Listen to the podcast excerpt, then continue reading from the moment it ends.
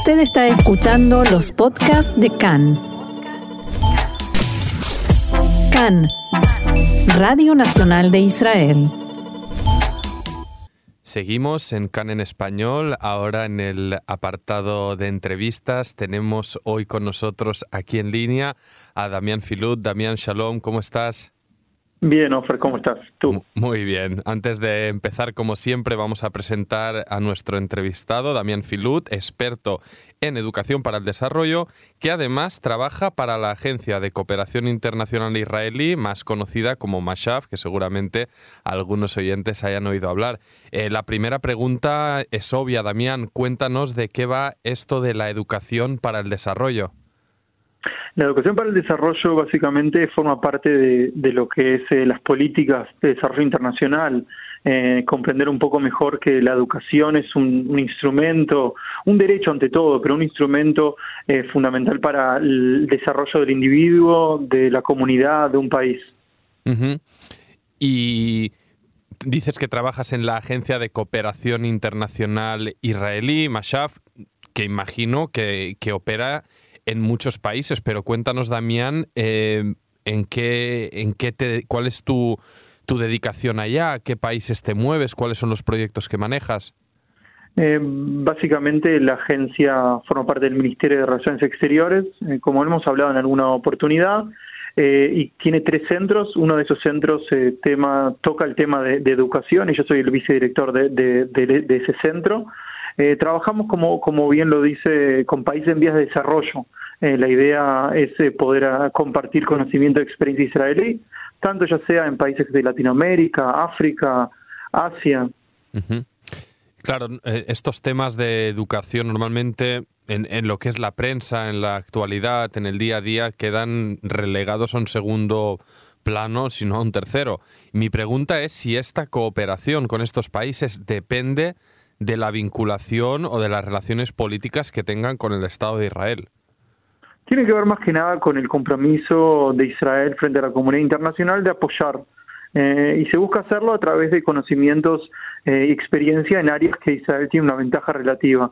Sin lugar a dudas, la educación eh, siempre toma el segundo, tercero, a veces el quinto lugar, por motivos obvios que la inversión en la educación, o los resultados, mejor dicho, de, una de la inversión en la educación, no son muy inmediatos.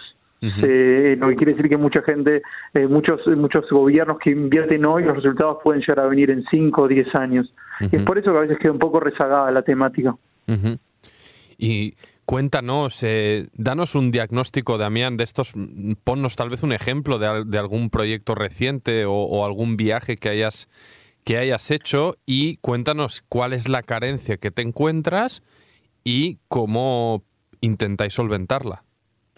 Eh, proyectos hay, una lista larga, por así decirlo, pero creo que el foco es entender que esto de la educación para el desarrollo eh, en los países en vías de desarrollo comienza con el, el, educador, con el docente. Y se invierte más que nada en la capacitación docente, en la formación de este, de este, de este agente de cambio que puede ser realmente, que es el actor principal y puede ser realmente el, agente que, que, vaya a generar un, algún tipo de, transformación en el aula y a largo plazo en un sistema educativo. Eh, los temas, como digo, son variados. Israel eh, tiene esa, esa, esa ventaja, por así decirlo, esa, esa, ese interés por la tecnología, entonces muchas veces se lo ve antes que nada en temas de ciencia y tecnología, pero eh, sin lugar a dudas Israel puede compartir, o mejor dicho, comparte áreas que tienen que ver con jóvenes en riesgo, educación especial, eh, educación para sustentabilidad, otros temas que también son relativos e importantes para estos países. No sé si antes de, de, de, llegar vosotros como representantes, en este caso de Mashab, eh, el lugar eh, donde os esperan, el país, la escuela, eh, el, área en concreto, han oído hablar previamente sobre, sobre Israel, sobre como un país no destacado en esto que comentabas, la tecnología, la academia. ¿Ellos tienen alguna expectativa? Todo nuestro trabajo es a través de las embajadas de Israel, por lo que siempre que llegamos tienen algún tipo de, de, contexto o entienden un poco de, dónde venimos y qué es lo que hacemos. Pero Israel es, como usted, como tú bien sabes, está es muy muy conocido internacionalmente. Muchas veces no por las razones correctas, pero en general eh, sí saben, saben sobre Israel y saben en muchos casos sobre la historia de Israel. Eh, en temas de educación depende el país, depende el área, depende con quién tratamos, cuánto conocen del sistema educativo israelí, pero vale aclarar que nosotros recibimos casi 300 educadores anualmente de países en vías de desarrollo, por lo cual eh, ellos se convierten, por así decirlo, en embajadores de Israel y embajadores de la educación israelí en sus países. Cuando decís recibimos, lo recibís aquí en Israel, ¿te refieres? Claro, la agencia, en, en, la agencia, nuestro centro recibe eh, anualmente algo así como 300 educadores eh, que de alguna manera eh, se capacitan o conocen, mejor dicho, el sistema educativo israelí en temáticas como las que comenté anteriormente. Y y bueno, imagino debe ser una capacitación interesante, ¿no? Un maestro o un educador que llega de un país en vías de desarrollo, imagino que con muchas carencias a nivel de medios, ¿no? Y, de repente aquí, bueno, no, sé dónde los lleváis, por ejemplo, imagino que ha de ser un, un salto cualitativo en algunos aspectos importante para ellos. Sí, eh, hay que tener cuidado porque de, de verdad que esto de países en vías de desarrollo es, es, muy genérico, ¿no? Cada país se encuentra en otro, en, otro, en otro estadio, en otro, en otro momento de su proceso de desarrollo.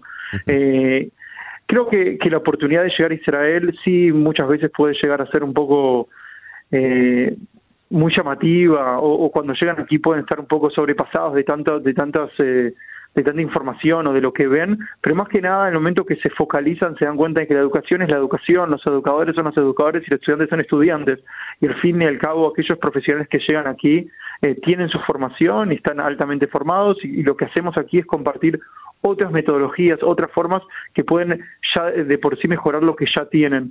Eh, no es que ellos llegan y, y, la y la brecha es tan grande, sino que es un poco eh, en lo que apuntamos, es ese cambio en la forma de ver el proceso educativo. Quiere decir que los profesionales que, que, traemos a Israel son profesionales que ya están capacitados, que ya saben sobre educación y que entienden sobre esos procesos. Entonces, por un lado, como tú bien decís y, y, remarcás, cuando llegan aquí se encuentran un poco eh, ansiosos o les llama la atención todo lo que hay, pero poco a poco se dan cuenta que hay puntos de contacto porque al fin y al cabo vienen a, conocen el, área y vienen a aprender más sobre el área que ellos son profesionales y, logran realmente sacar del proceso que es muy muy bueno, ¿no? El proceso es muy bueno, es un proceso en el cual visitan colegios, visitan eh, todo tipo de, espacios de aprendizaje, conocen maestros, conocen estudiantes eh, en, áreas particulares que, son de su interés. Ya fue.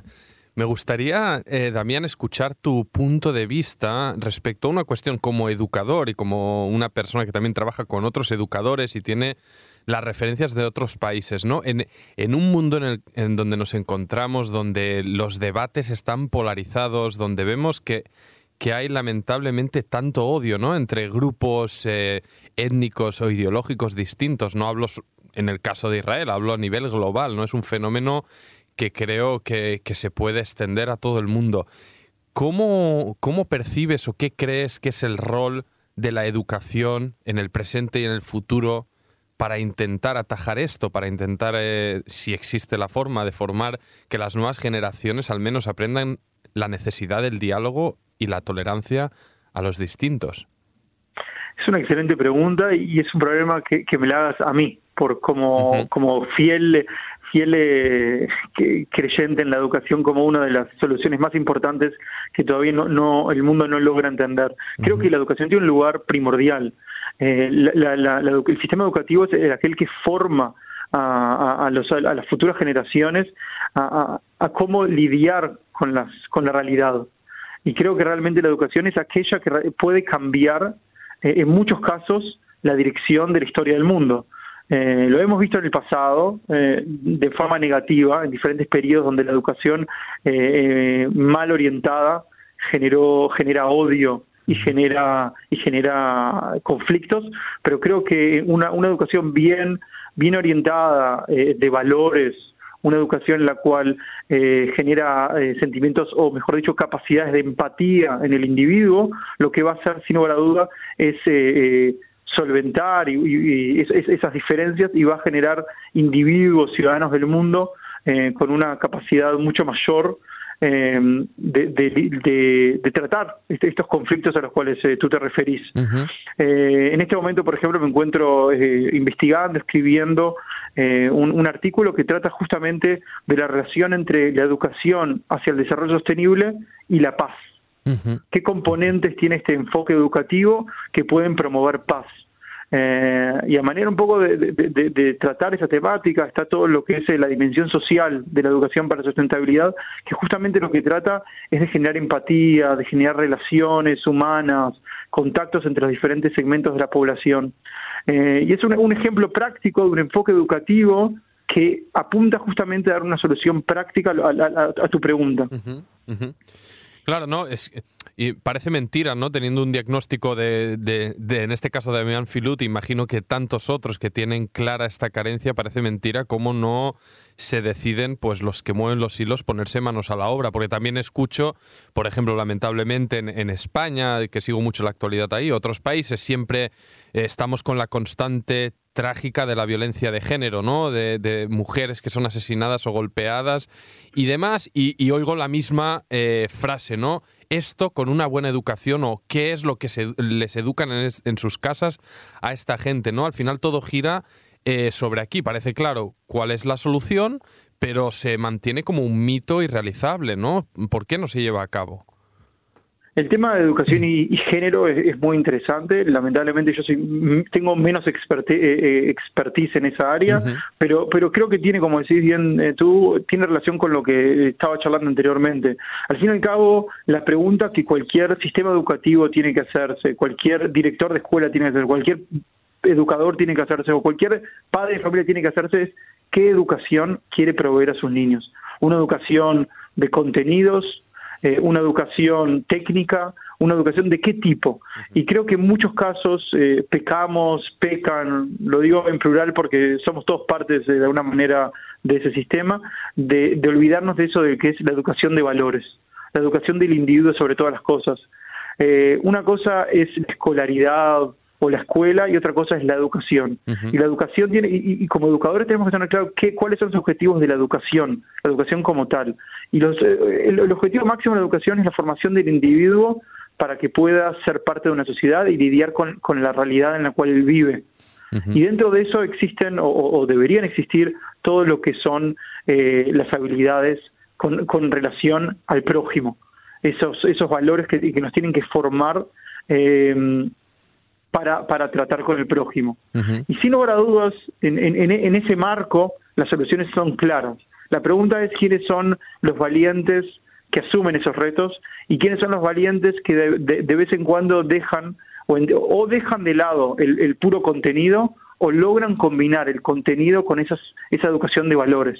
Logran enseñar matemática a través de valores sociales que ese es un reto bastante grande eh, en, general. Y más cuando de repente vemos en, la, en la, prensa que muchos de los focos se, se, se, da a, pruebas internacionales o, a temas muy puntuales técnicos, que no creo que son menos importantes, son igual de importantes o, ocupan un lugar también importante, pero a veces solamente nos focalizamos en esos exámenes internacionales, en, esos, en esa eh, eh, valorización técnica de contenidos y menos en el individuo, en la formación del individuo.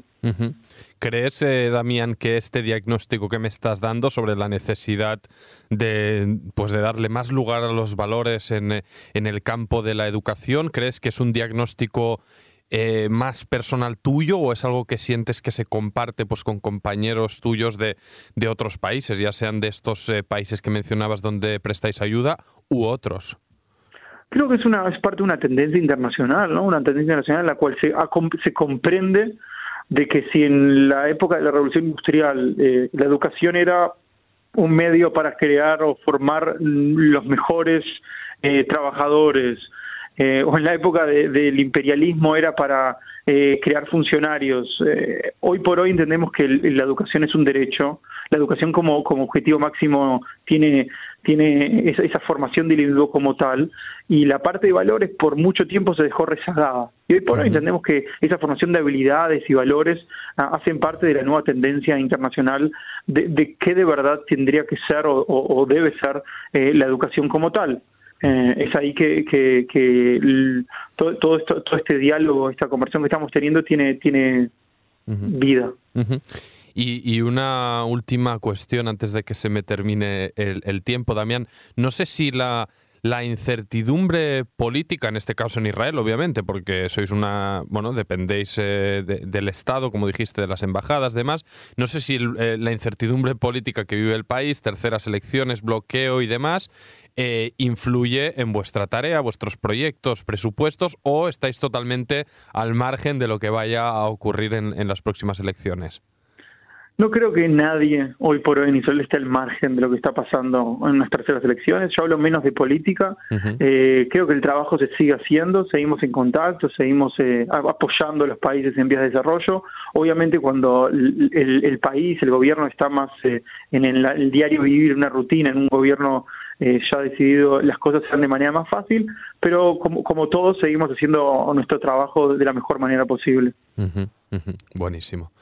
Damián Filut, eh, muy interesante, la verdad. Creo que es un tema importante y está muy bueno escuchar la voz de, un experto en la materia. La verdad que nos has ilustrado muchísimo. Te agradecemos y, nada, esperamos en el futuro saber de, de ti, de vuestros proyectos. Gracias por la invitación y muchos saludos para todos. Chao, chao, shalom.